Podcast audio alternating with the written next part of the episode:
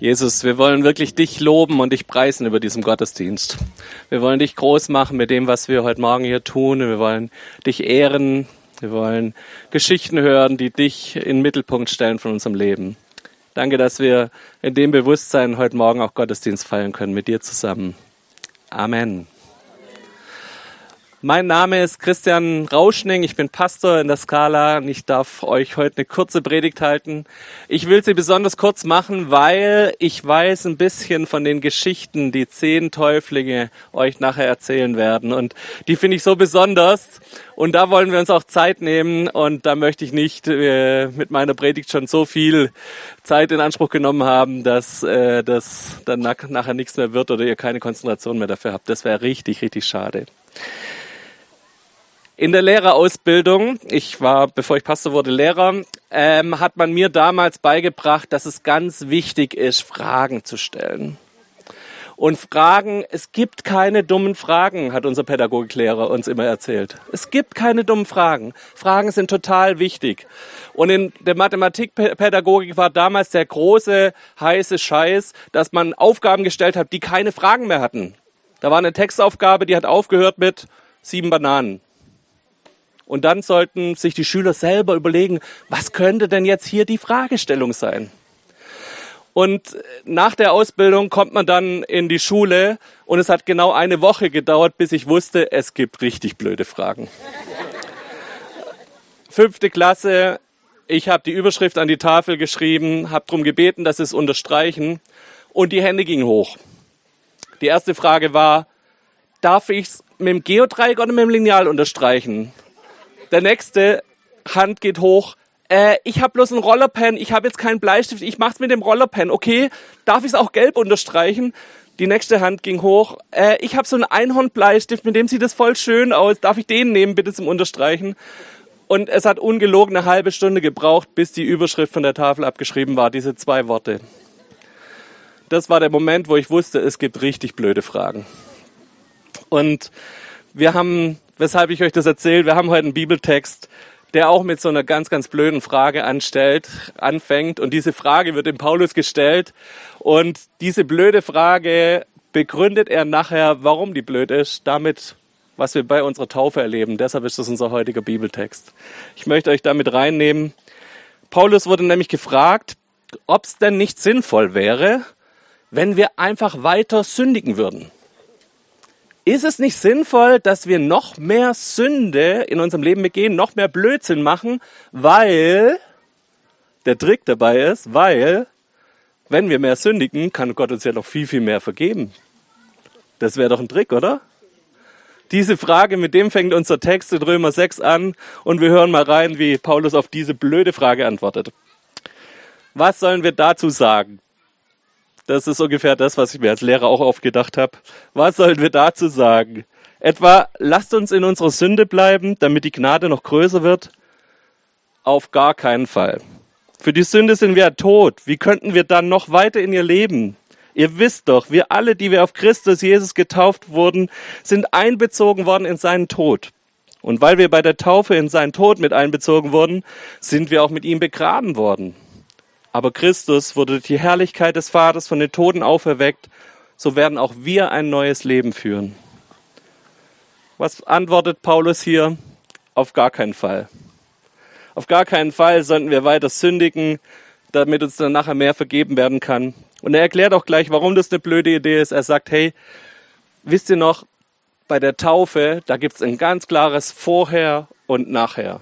Vor meiner Taufe, nach meiner Taufe. Und das wollen wir uns heute Morgen in der Predigt kurz ein bisschen genauer anschauen. Er erklärt in diesem Römerbrief sehr ausführlich, wie unser Leben vor der Taufe aussieht. Er beschreibt es so, dass wir in einem Machtbereich leben, nämlich in dem Machtbereich der Sünde. Und diese Sünde ist eine richtige Diktatorin, die hält uns gefangen, da kommen wir nicht raus, da, das ist, die ist so eine richtige Sklaventreiberin. Und der Römerbrief erzählt uns, dass wir da auch uns unsere eigene Kraft irgendwie keine Chance haben, uns da aus diesen Mauern, die uns da einengen in der Sünde, die uns da wieder rauszubringen. Was ist Sünde? Sünde ist all das, wo wir Schlechtes tun. All das, wo wir von Gottes Willen abweichen. All das, wo wir andere Menschen verletzen, uns selber verletzen, so destruktive Züge in unserem Leben haben. All diese Punkte, da sind wir gefangen vor unserer Taufe. Wir können gar nicht anders. Es gibt diesen berühmten Spruch, ähm, dass wir öfters vielleicht auch mal in unserem Leben merken, dass wir eigentlich was anderes machen wollen, aber es gar nicht hinkriegen. Dass wir es gar nicht schaffen, uns dagegen zu wehren, gegen das, wo, wo wir eigentlich hinwollen. Wir wollen eigentlich Gutes tun, wir wünschen uns eigentlich ein gutes Leben und trotzdem fallen wir immer wieder in diese Falle der Sünde rein. Und wir werden nachher auch ein paar Geschichten hören, was für Auswüchse das nehmen kann, wo Leute auch erzählen, wo, wo die Sünde sie hingeführt hat. Aber lasst uns nicht bei diesem unschönen Part bleiben heute, sondern wir haben heute ja Tauffest. Wir feiern dieses Nachher. Was passiert denn nach der Taufe? Was passiert in der Taufe? Das wollen wir heute in den Mittelpunkt stellen. Paulus sagt, wir alle, die wir auf Jesus Christus getauft wurden, sind einbezogen worden in seinen Tod. Und weil wir bei der Taufe in seinen Tod mit einbezogen worden, sind wir auch mit ihm begraben worden. Das passiert in der Taufe. Ein Begräbnis. Unser alter Mensch, dieser Mensch, der von, der in dem Machtbereich der Sünde gelebt hat, der wird beerdigt. Den lassen wir hier im See. Meiner wurde hier 1997 begraben. Der schwimmt da auch noch irgendwo rum. Ähm, von ein paar von euch, die wurden hier auch schon getauft. Ähm, und wir dürfen das hinter uns lassen. Wir haben immer wieder Täuflinge, die sagen, lass mich ein bisschen unter Wasser. Ich möchte es kurz erleben, das, was es bedeutet, dass das da unten bleibt und dann erst ziemlich hoch. Und das finde ich auch ein richtig schönes Ding, zu sagen, ich darf das miterleben. Ich habe ein Zeichen, ich habe eine, eine Zeichenhandlung, wo ich erleben darf, was es bedeutet in dem Moment, ich sterbe mit Jesus. Ich lasse mein altes Leben hinter mir und ich darf als neuer Mensch wieder raufkommen.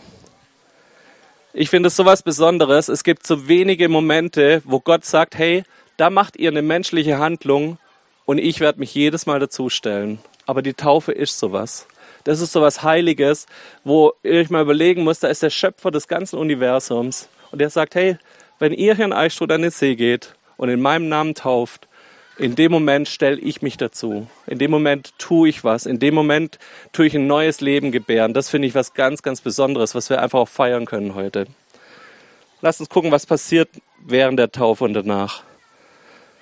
Seit unserer Taufe sind wir tot für die Sünde.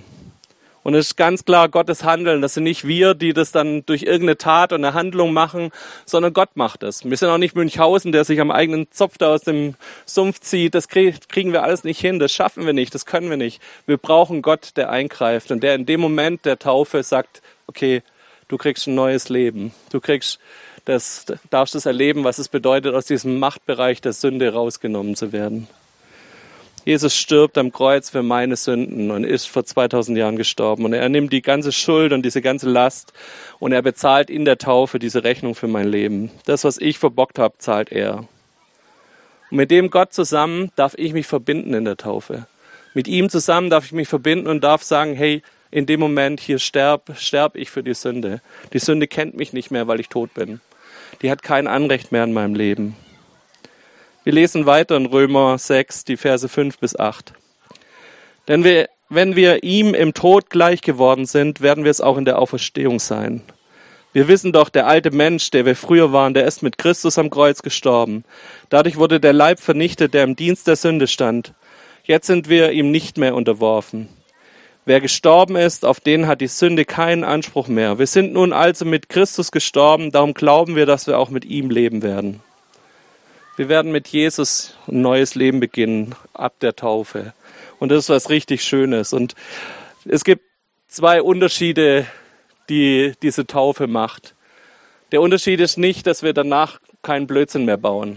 Wir können immer noch sündigen. Wir haben immer noch dieses, dass wir freie Menschen sind, die freie Entscheidungen treffen und wir immer wieder mal auch Entscheidungen treffen, die wir einfach auf die falsche Richtung gehen. Und Jesus drückt es so aus, hey, ihr seid jetzt meine Kinder, ihr seid jetzt mein Jünger aber ihr habt es immer wieder nötig, dass ihr euch auch die Füße waschen lasst. Den Staub, den so der Alltag mit sich bringt, den wir, der an uns klebt, den dürfen wir uns immer wieder neu von Jesus abwaschen lassen. Aber was mit der Taufe anders ist, ist erstens, wir sind nicht mehr alleine. Wir müssen uns nicht mehr alleine irgendwo rausquälen, sondern Jesus sagt, ab der Taufe verbinde ich mich mit euch. Ich bin mit euch zusammen unterwegs. Ihr merkt, dass ich in eurem Leben bin. Ich, ihr merkt, dass ihr eins seid mit mir und dass dieses neue Leben mit mir zusammen begonnen hat. Das ist so die erste Geschichte, die anfängt. Und die zweite Geschichte ist, dass wir in dieser Beziehung, in dieser Nähe das auch immer wieder erleben dürfen, wie er uns reinwäscht, wie er uns hilft, wie er uns verändert. Die Taufe ist kein Endpunkt, das haben wir in der Taufvorbereitung auch mit den Täuflingen alle besprochen, sondern die Taufe ist ein Startpunkt in den Leben mit Jesus. Jetzt fängt ein Jüngerschaftsprozess an, dass wir immer wieder sein Wort lesen, dass wir mit anderen Christen zusammen unterwegs sind und dass wir gucken, dass wir ihm ähnlicher werden, dass wir ihm immer mehr nacheifern, dass wir Nachfolger von Jesus sind mit all dem, was wir mit ihm zusammen erleben. Und daher, ja, ich glaube, dass wir das immer wieder lernen dürfen, trotzdem ja, unsere Taufe in Anspruch zu nehmen. Wir tun heute vieles dafür, damit es für euch Täuflingen fest wird, wo ihr euch euer Leben lang zurückerinnern könnt.